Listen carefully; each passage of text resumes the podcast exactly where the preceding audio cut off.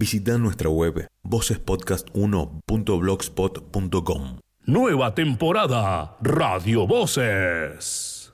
Podés escuchar Radio Voces en el canal local de la cooperativa.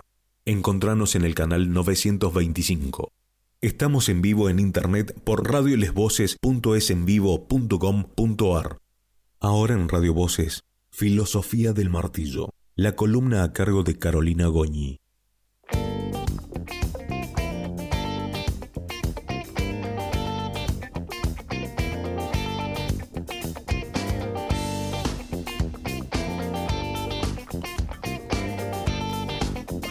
Hola, hola, ¿cómo están? 15 con 48 minutos, eh, 3 del... Casi ya van a... Estamos a más, un poquito más de 12 minutos, 11 minutos de la hora eh, eh, 16, 4 de la tarde.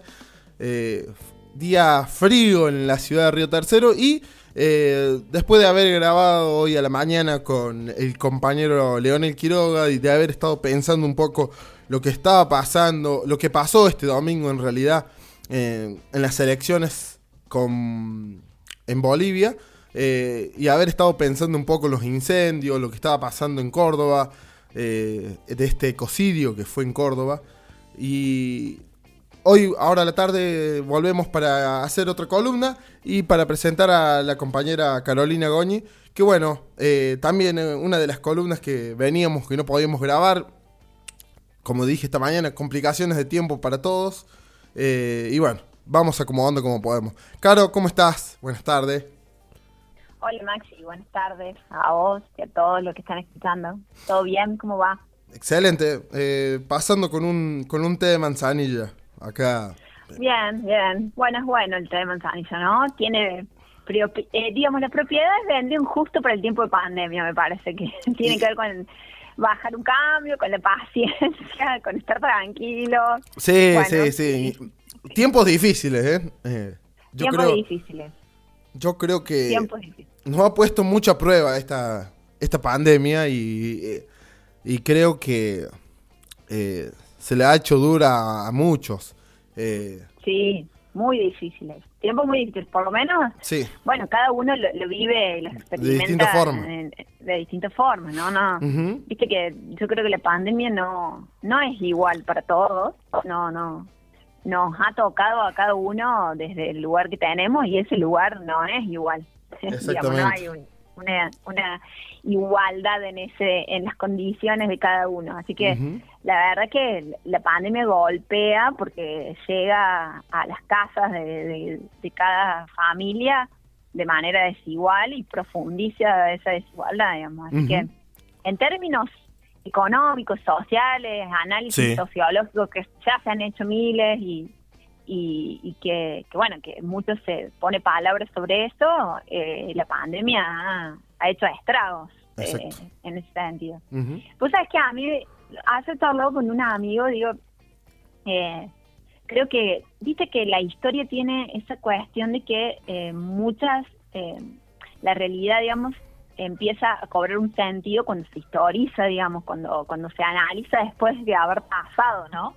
Eh, o de haber, eh, bueno, cuando uno hace historia, memoriza un hecho que pasó y, y ese hecho eh, está ligado también a una interpretación del que hace la historia, del que la escribe, de cómo la escribe, etcétera.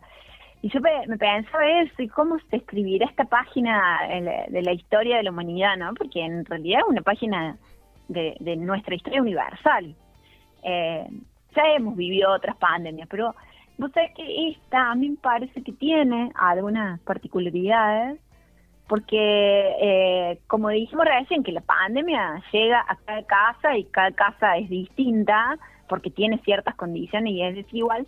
A mí me parece que esta pandemia, o sea, nos llegó en esta casa, que es el mundo en el cual vivimos, en la cultura en la cual estamos, que no es igual eh, eh, a otras pandemias históricas no es igual porque el proceso histórico que venimos llevando no es el mismo y, bueno y, creo que el, donde llega donde se instala el bicho eh, que ha movilizado todo el sistema eh, cultural esa, cultura que venimos transitando eh, no es igual en otro, a otros momentos de la historia. Para mí está íntimamente ligado a los procesos económicos, sociales, que veníamos transitando como, como humanidad, ¿no? Entonces, es como que ha golpeado y va a golpear.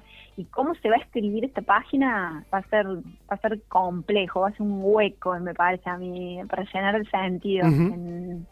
sí, sí, históricamente. Eh, totalmente, totalmente de acuerdo en ese sentido, sí. Mucha eh, tela para cortar la pandemia. Sí, yo creo que post, pandemia va a quedar mucho.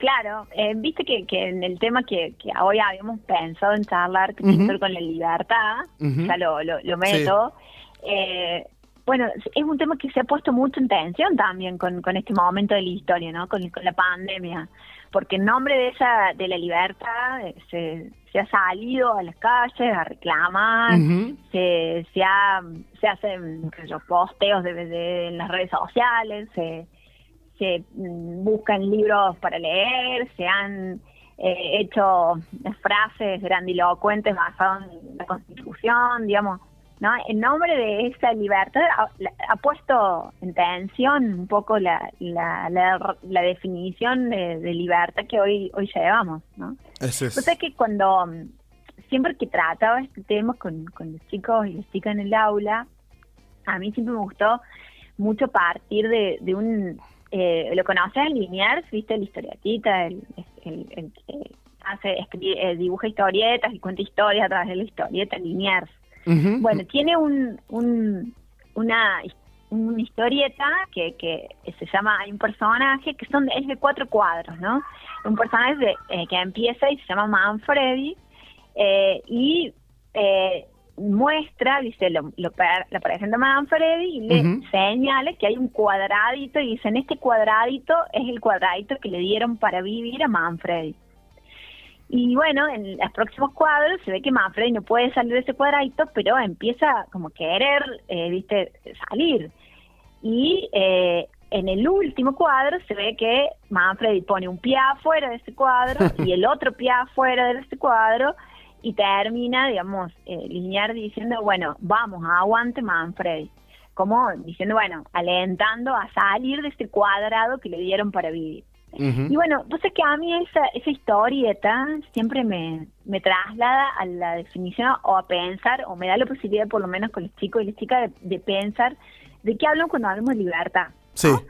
Porque para mí la libertad hay, hay muchísimo para decir pero todo lo que hay para decir siempre es eh, mucho declamativo, es decir, la libertad, porque la libertad y se declama o se declara eh, algo sobre la libertad.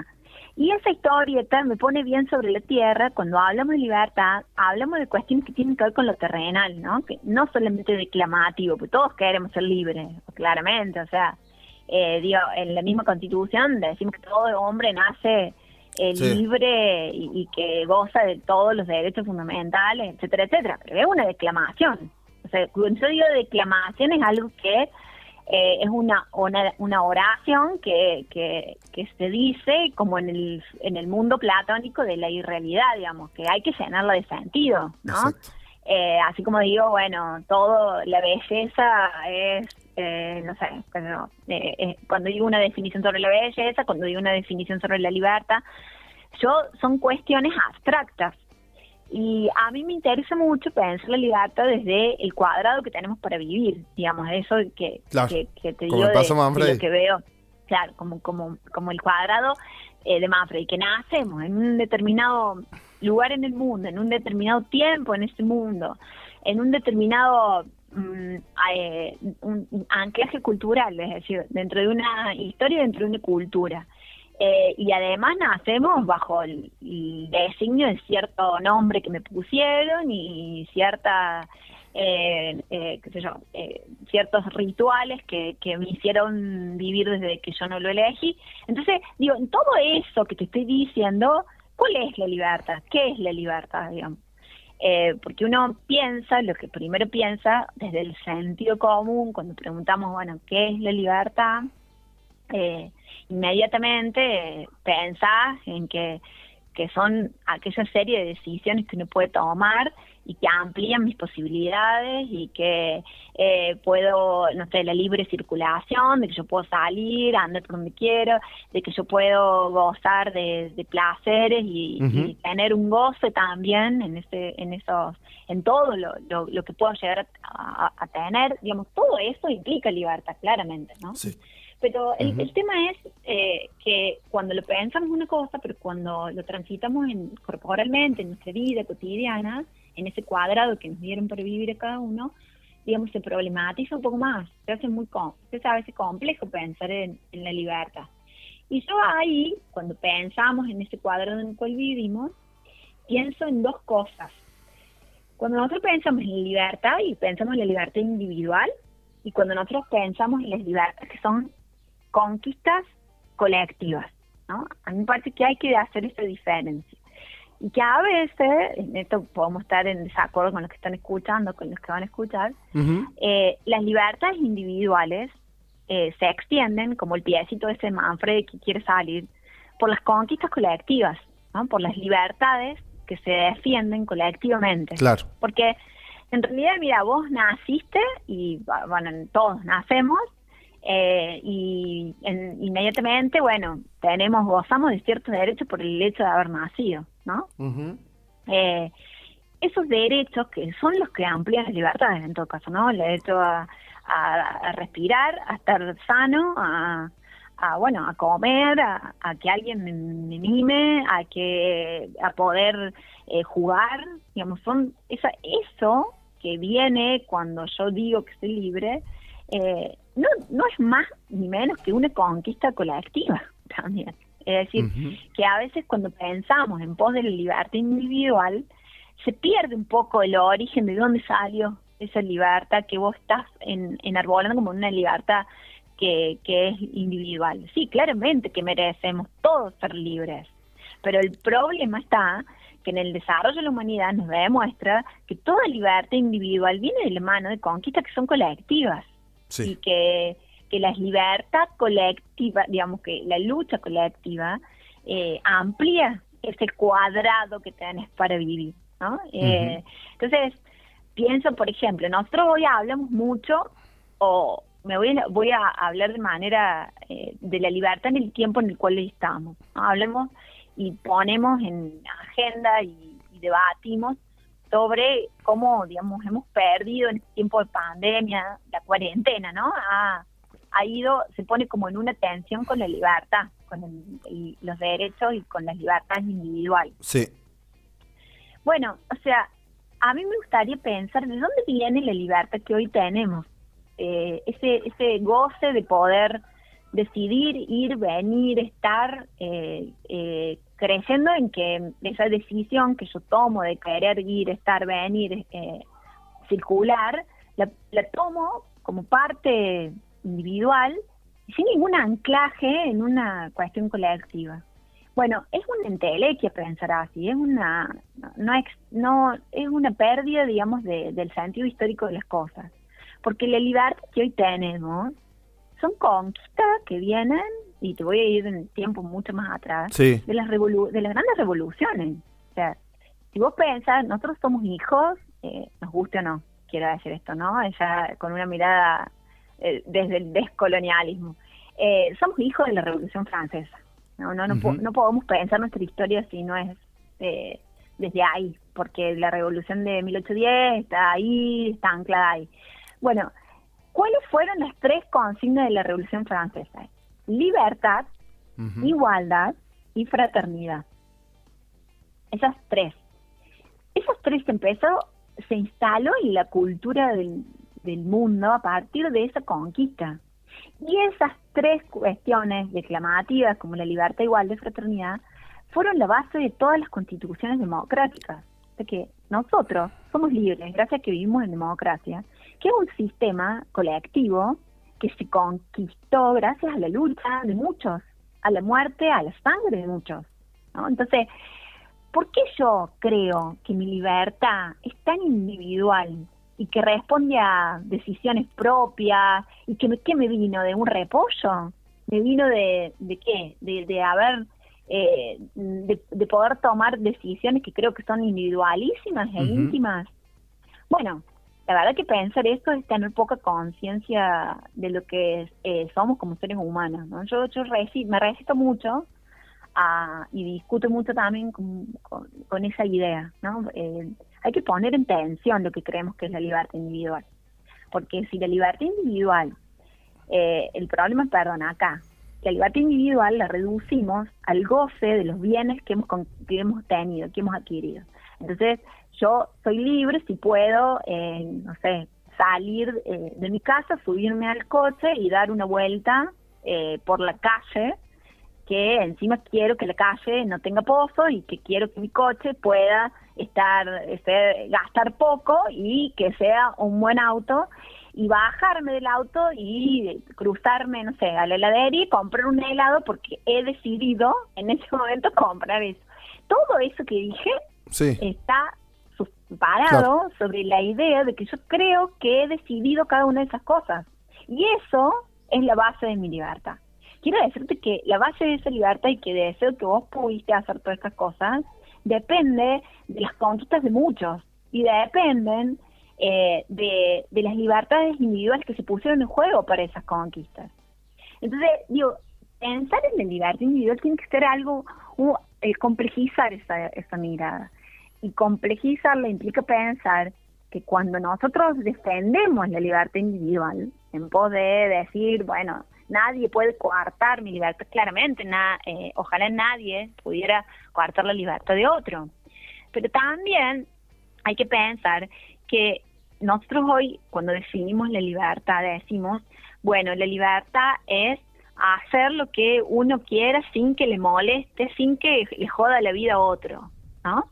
Eh, bueno, quiero decir que esa libertad es hija de este tiempo. O sea, ese concepto de libertad viene de un sistema que es económico y que está, eh, que liga, que articula la libertad con eh, la propiedad privada. O sea, es decir, cuando yo hago una relación de que la libertad mía es gozar de todo lo que dije recién yo, de subirme un auto, de que el auto ande, de ir, de decidir comprar algo y eh, usufructuar de eso que compre, porque todo eso yo lo conquisté y porque lo he elegido. Bueno, esta conquista y esa elección eh, está ligada a el uso de tu propiedad privada, ¿no? Entonces, bueno, cuando nosotros entendemos la libertad de ese lugar, nos está faltando una pata. Esa, esa libertad individual está anclada en un proceso que es de todos, es decir, que tiene que incorporar la mirada de que se conquistó gracias a la lucha de muchos, gracias a pelear y tensionar eh, la libertad eh, desde, desde el cuerpo a cuerpo y desde la disputa que es eh, ámbitos de libertad. Siempre hay disputa cuando, cuando pensamos en la libertad no, no es algo que nos cae del cielo y que lo tenemos por sí por el hecho de haber nacido seres humanos.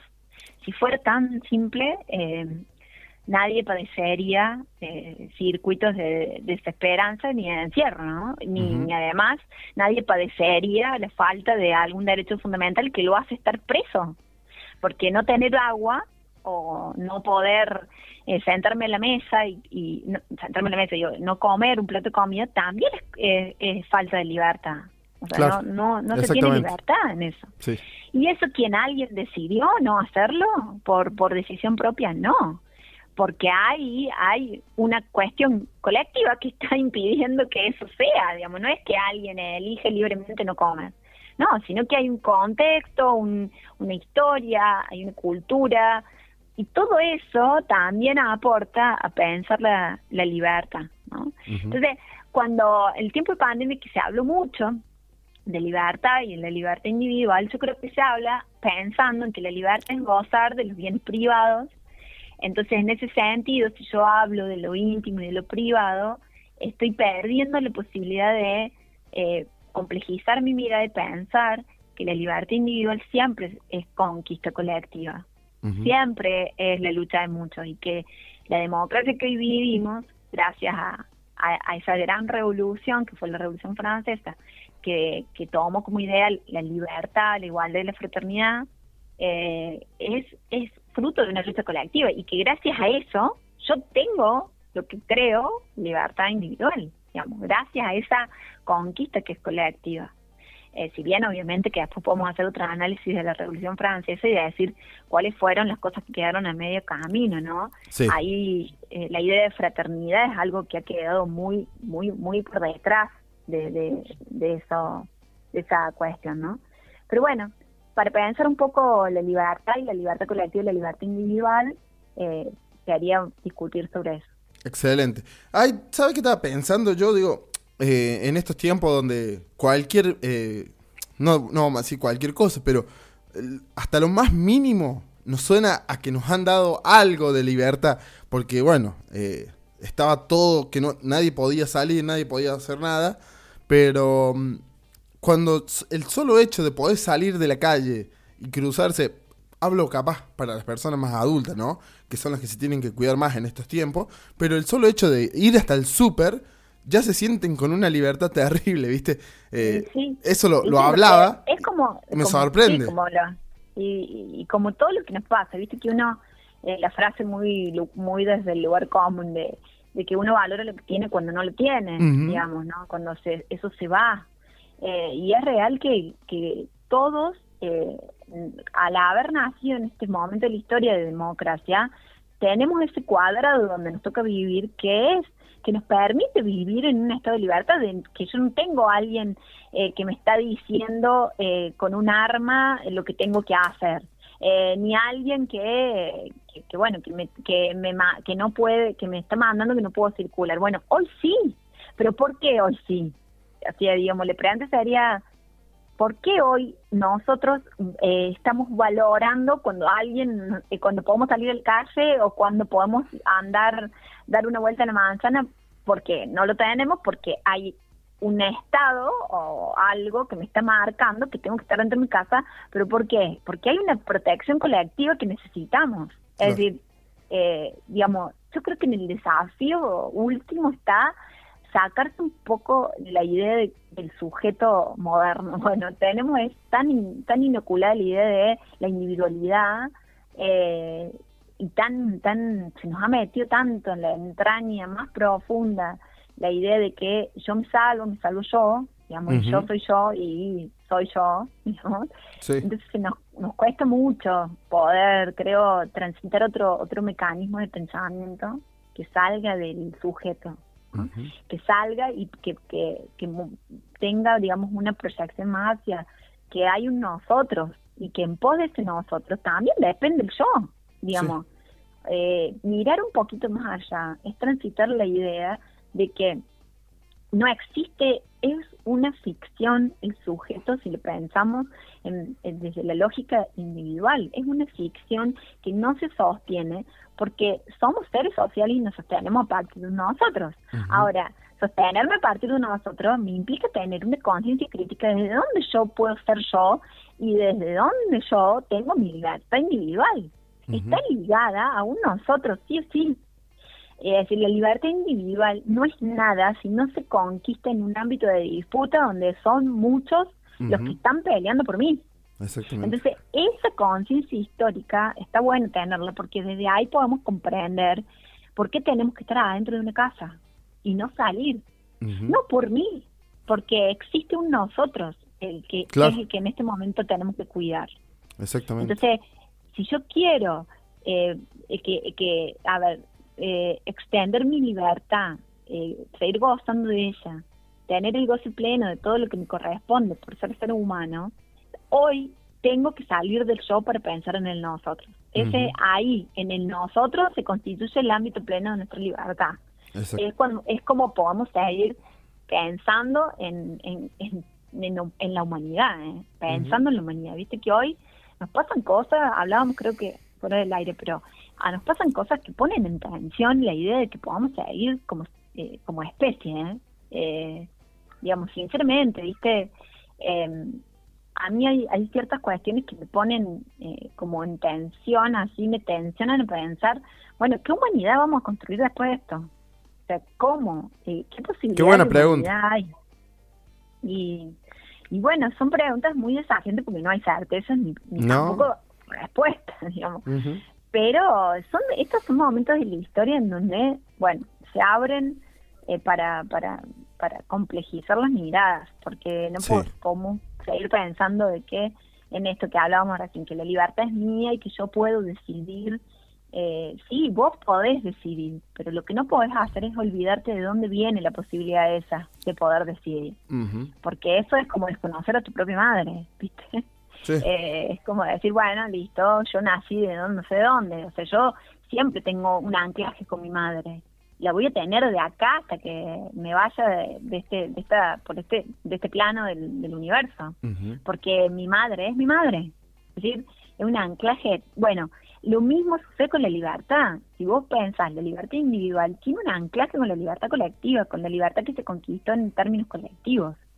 Eh, y es así, no podemos de escindirnos de eso, no podemos salirnos porque si no quedamos en una ficción, en una libertad irreal, en una libertad que no puede ser real, sino que es circunstancial. ¿no?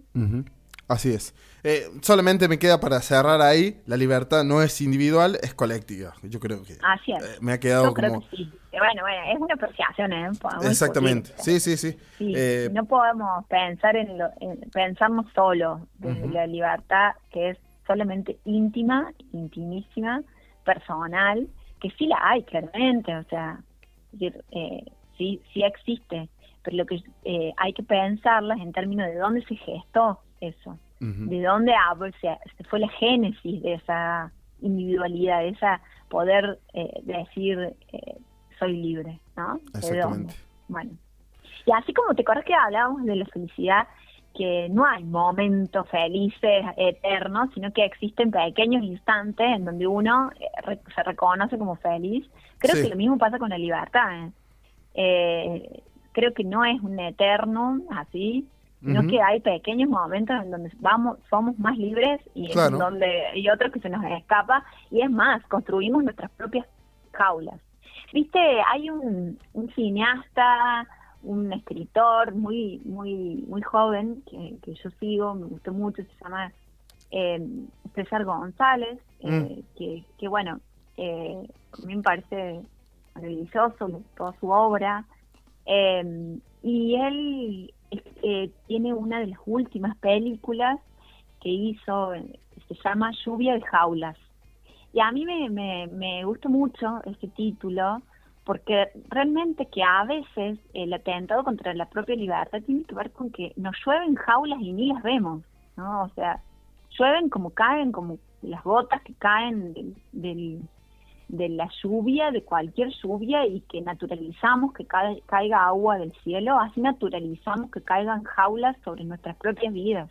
Y las jaulas llueven, digamos, así vienen y, y, y ni siquiera las vemos. Hemos, hemos construido una lluvia de jaulas, eso es lo que yo pienso. Exactamente. Bueno, claro, eh, eh, linda columna ahí como para pensar. eh, me voy a tomar el tiempo de volver a escuchar para volver a, a repens- a repensar un poco esto de la libertad que me parece me parece excelente y más en estos momentos. Sí, tal cual. Está bueno pensar en este tema en estas circunstancias de la vida. Exactamente. Caro, nos encontramos, ¿te parece? La semana que viene sin, Dale, sin, sí. sin especificar mucho el día. Dale, eso, dejemos libre el día. Bueno, Caro, te agradezco Bueno, mucho te como siempre. Un abrazo. Te agradezco mucho Dale, como siempre. Un abrazo, Maxi. Chau, chau. Chao. Así cerramos nosotros la columna de Caro Goñi. Visita nuestra web vocespodcast1.blogspot.com. Nueva temporada Radio Voces. Podés escuchar Radio Voces en el canal local de la cooperativa. Encontranos en el canal 925. Estamos en vivo en internet por radiolesvoces.esenvivo.com.ar. Ahora en Radio Voces, Filosofía del Martillo, la columna a cargo de Carolina Goñi.